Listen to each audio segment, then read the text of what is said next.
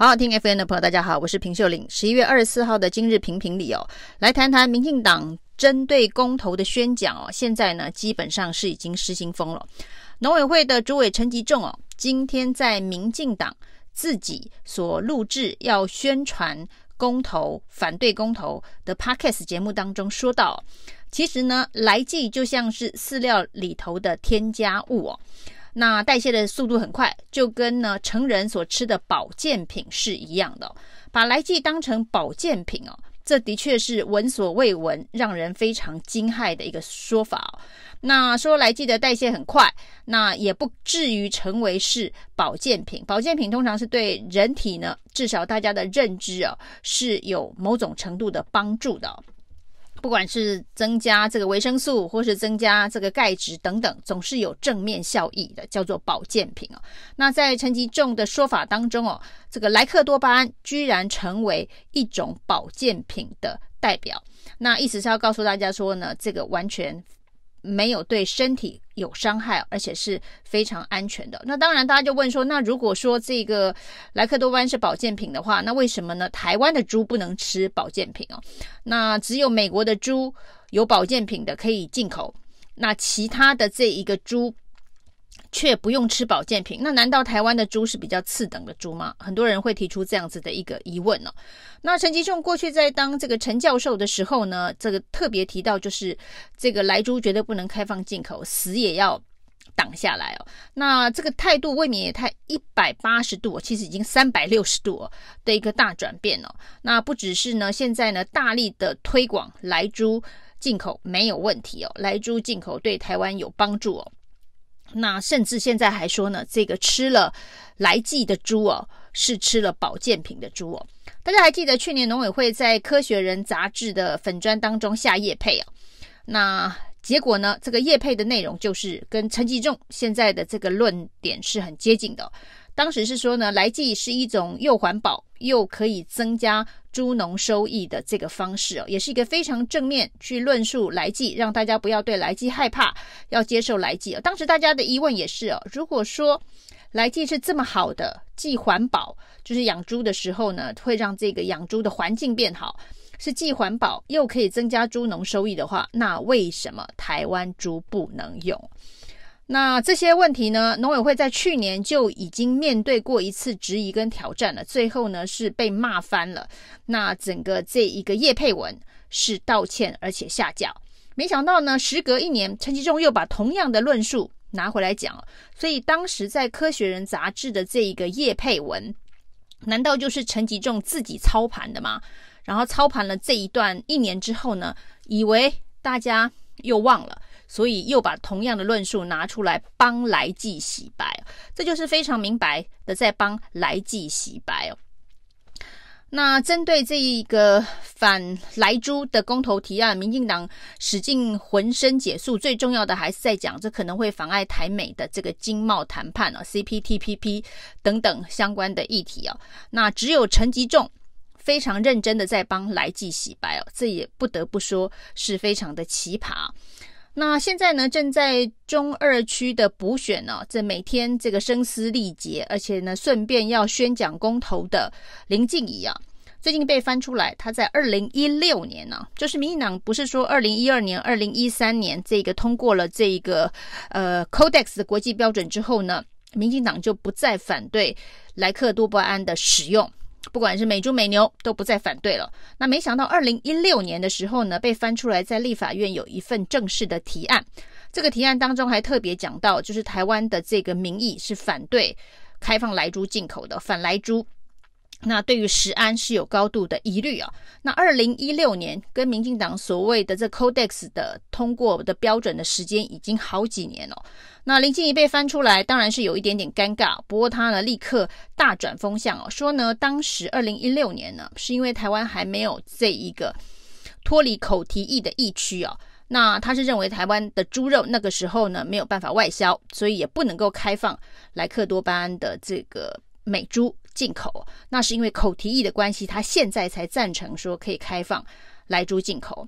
那林静怡这个是在考大家的智商，还是考大家的阅读能力哦？因为从整篇的这个提案的主文来看哦，根本没有提到口蹄疫疫区相关的这个字眼，而且呢，整个提案的主旨就是说呢，台湾的民众七成反对，而且呢，对于食安是有疑虑的，所以要求呢，政府部门不可以开放来猪进口。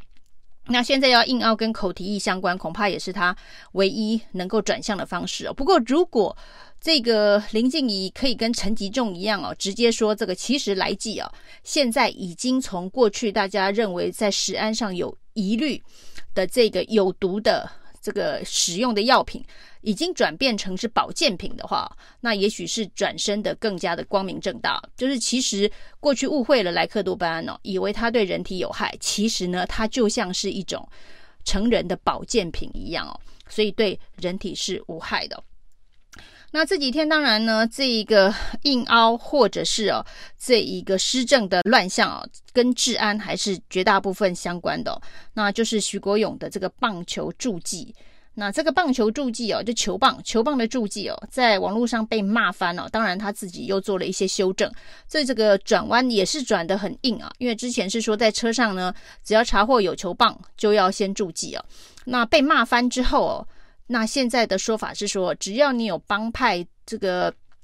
组织等等犯罪的前科，然后再加上你有球棒的话，这样子才会被注记哦。一般人有球棒是不会被注记的。那这个说法呢，简直是多此一举啊！因为假设你是有帮派啦、恐吓啦这些组织前科，你本来就会被注记啊。那你本来就会被注记，跟你的车上有没有查到球棒，那本来就是帮派组织被注记的人，他车上可能不只是球棒，可能有枪、有刀，或是有其他的这个凶器哦。那有了这些凶气之后，你多这一个球棒，那值得特别注记吗？所以今天就被嘲笑。现在是因为在路上斗殴，马路上面斗殴的用的是棒球棒。如果有一天用的是撞球杆的话，那或者是高尔夫球杆的话，那是不是要另外再注记撞球杆、高尔夫球杆哦？那提起撞球杆，大家最记得就是最近苏贞昌每次开记者会都要拿一个撞球杆哦。那第一个要被注记的，恐怕就是苏贞昌的随扈了。车上呢，随时放着棒球撞球杆哦，这当然是一个非常非常荒谬的一个呃宣示啊。那因为这么荒谬，在网络上被骂翻哦，所以也逼得蔡英文必须在徐国勇的蠢事之后呢，出来发文哦。那他是出来发文，会冒着被这个大家所质问，就是你一直说要建立社会安全网这件事情哦，那被延上这个风波。那因为徐国勇的蠢，所以呢，蔡英文只好发文。那发文之后，还叫苏贞昌要去开治安汇报。大家都记得之前这个治安汇报，苏贞昌一直说这个没有必要开哦。那现在开了治安汇报，那把整个社会安全网的议题啊，为了要大转风向啊，不要延上蔡英文呢，因为这几个字呢，就是蔡阿姨。之前的承诺，两次的这个就职演说都提到社会安全网，那到现在呢，到处破洞，所以呢，现在叫做超商安全网。好了，社会安全网做不到，我们至少先来做一下超商安全网。但是呢，来看看这个治安汇报讨论了大半天之后所提出的超商安全网的方式哦，有两大方向，一个呢是徐国勇说他可以建议推荐。这个夜班的超商队员使用辣椒水啊，那使用辣椒水这件事情需要由我们的这高高在上的内政部长来推荐使用嘛？那另外一个决议呢，是要这个超商重新录制啊，这个欢迎光临的广播的录音带哦，加入在疫情期间请戴口罩。那有欢迎光临，请戴口罩之后呢，现场呢，超商的店员就可以不必再制止。这不就是掩耳盗铃吗？就是说我根本不要再管这个进入超商的这一个顾客有没有戴口罩这件事情哦，已经十点以后不管好了，干脆下这个命令还比较简单哦。现在呢，叫超商要重新录制欢迎光临的录音带，录音带里头要加一句，就是在防疫期间请戴口罩。那剩下的事情就不关超商店员的事了。这个就是。掩耳盗铃的一个做法哦，所以呢，所谓的超商安全网提出这两大，那还有这个什么加速报案的 APP 等等哦，那这一切都是要告诉大家说呢，我们在超商的范围之内来解决相关的议题哦。事实上呢，台湾的治安败坏，最近从超商是让大家觉得第一线直接受到冲击的，那马路上面的这些斗殴。也是现在大家所觉得越来越严重跟离谱的。那其实最聪明的还是林静怡哦，又回到林静怡，真的是百变林静怡哦。非常厉害的是呢，他立刻帮蔡英文画了一个虚线哦。他说呢，这个质疑蔡英文没有做好社会安全网，这个质疑的方向是错的。我们还记得之前这个商务舱事件的时候，林静怡就拿出一张图帮这个蔡英文画虚线哦，说这个蔡英文管不到中华奥会啊。那所以呢，去参加奥运的选手们坐经济舱，官员们坐商务舱这件事情不能怪蔡英文啊。那同样的手法，林静仪又表演了一次哦，他又用虚线。帮蔡英文的社会安全网画了一个虚线哦，他说呢，所谓的社会安全网哦，是这个卫福部的事情哦，那所以呢，这个蓝营啊、严宽腾啊，在要蔡英文负责哦，这是没有道理的。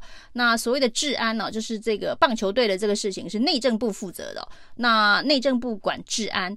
这个卫福部管社会安全网这些事情都不应该要上纲到蔡英文总统哦。这个林静仪真的不愧是画虚线专家，而且是呢蔡英文保皇党的画虚线专家。